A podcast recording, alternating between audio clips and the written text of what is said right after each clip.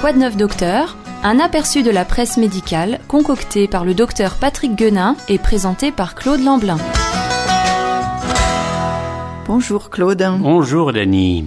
Un quoi de neuf euh, docteur euh, où il sera question d'alcool. Ce n'est pas la première fois ni la dernière sans doute, mais un sujet un petit peu particulier. En effet, nous avons vécu il y a quelques semaines seulement le mois sans tabac et je pense que vous en avez euh, largement entendu parler. Il a été largement relayé par les divers médias et c'est maintenant un projet annuel en France et nous espérons que nombreuses sont les personnes qui auront pu découvrir à cette occasion une vie sans cigarette. Nous avions fait aussi notre possible pour encourager chacune et chacun. Or, depuis des années, existe en Angleterre le mois sans alcool, appelé le Dry January, c'est-à-dire le, janvier sec, qui veut bien dire ce que ça veut dire. Et alors, on peut se poser la question, le mois sans alcool aura-t-il lieu officiellement en France? On peut en effet se demander si, à l'instar du mois sans tabac, qui venant d'Angleterre également a trouvé sa place dans les dates officielles en France, nous allons maintenant expérimenter le mois sans alcool proposé aux Britanniques.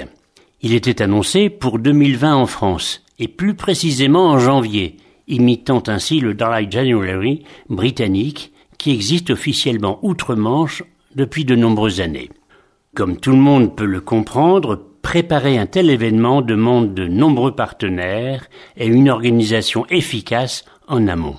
Quantité de réunions sont nécessaires, notamment pour la préparation de visuels et de supports en soutien de la campagne.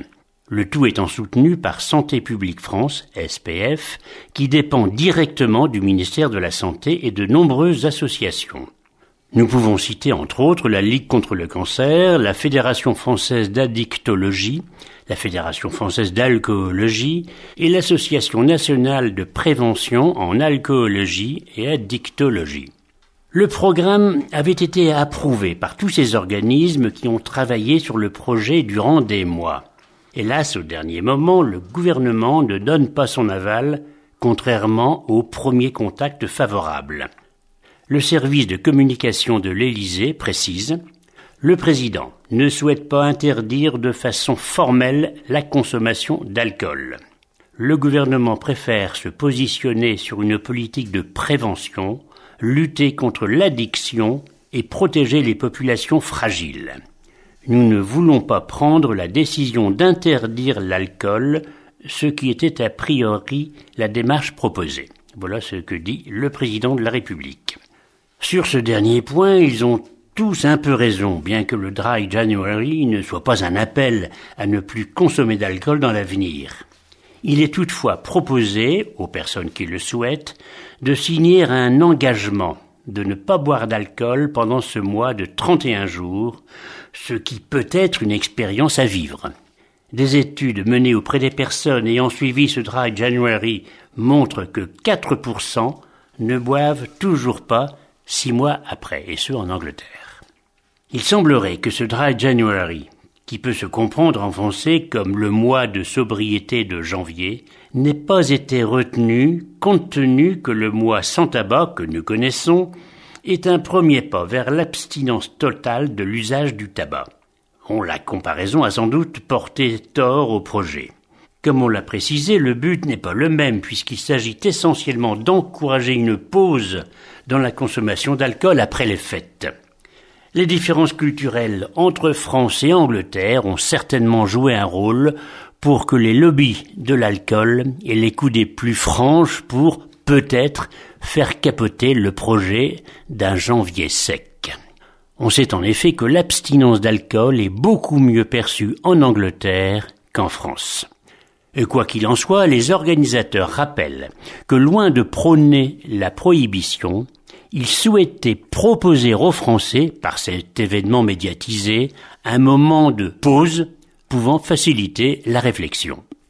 Le docteur Guenin nous rappelle que pour des raisons d'organisation, cette chronique présentée par euh, notre ami commun pharmacien Claude Lamblin, que vous êtes, il a été préparé ce document mi-décembre. À cette date, on ignorait que l'État allait lâcher le projet. Et j'ignore, dit encore le docteur Guenin, si les associations auront à cœur d'organiser malgré tout ce mois sans alcool.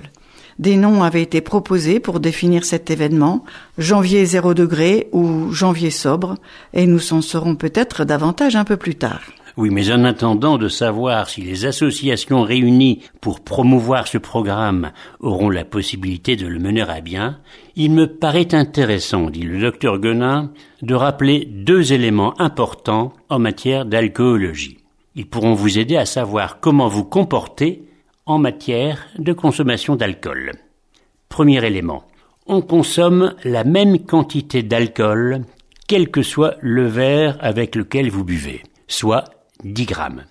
En effet, chaque alcool a son contenant déterminé, qu'il s'agisse d'un boc de bière, d'un verre d'apéritif anisé, d'un verre de whisky, d'un verre de vin ou un verre de vodka. Chaque fois, vous buvez à peu près la même quantité d'alcool. Pour mémoire, souvenez-vous que deux verres de vin représentent 0,50 g par litre d'alcoolémie, qui est la limite tolérée au volant. Pour vous permettre de déterminer si vous avez personnellement un problème avec l'alcool, nous vous proposons une petite expérience toute simple. Il s'agit d'essayer tout seul de vous abstenir complètement de toute boisson alcoolisée durant une à quatre semaines. Si vous y arrivez sans peine, cela signifie que vous pouvez continuer à boire modérément selon les critères souvent énoncés à cette antenne et sur divers médias il est préférable de réserver le verre de champagne ou un verre de bon vin français pour les grandes occasions. Pour rappel, le risque de certains cancers, et notamment celui du sein, mesdames, débute à partir d'un verre d'alcool par jour. Et voilà, c'était euh, dans le JIM, Journal international de médecine, qui était en ligne le 8 décembre 2019.